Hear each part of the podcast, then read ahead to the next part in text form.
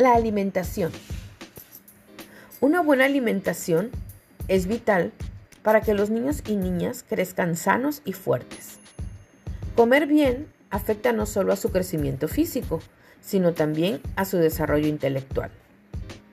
Una correcta alimentación en el niño durante esta etapa puede repercutir positivamente en su estado de salud, así como en su habilidad para aprender, comunicarse con los demás, pensar y racionalizar, socializarse, adaptarse a nuevos ambientes y nuevas personas y sobre todo en su rendimiento escolar.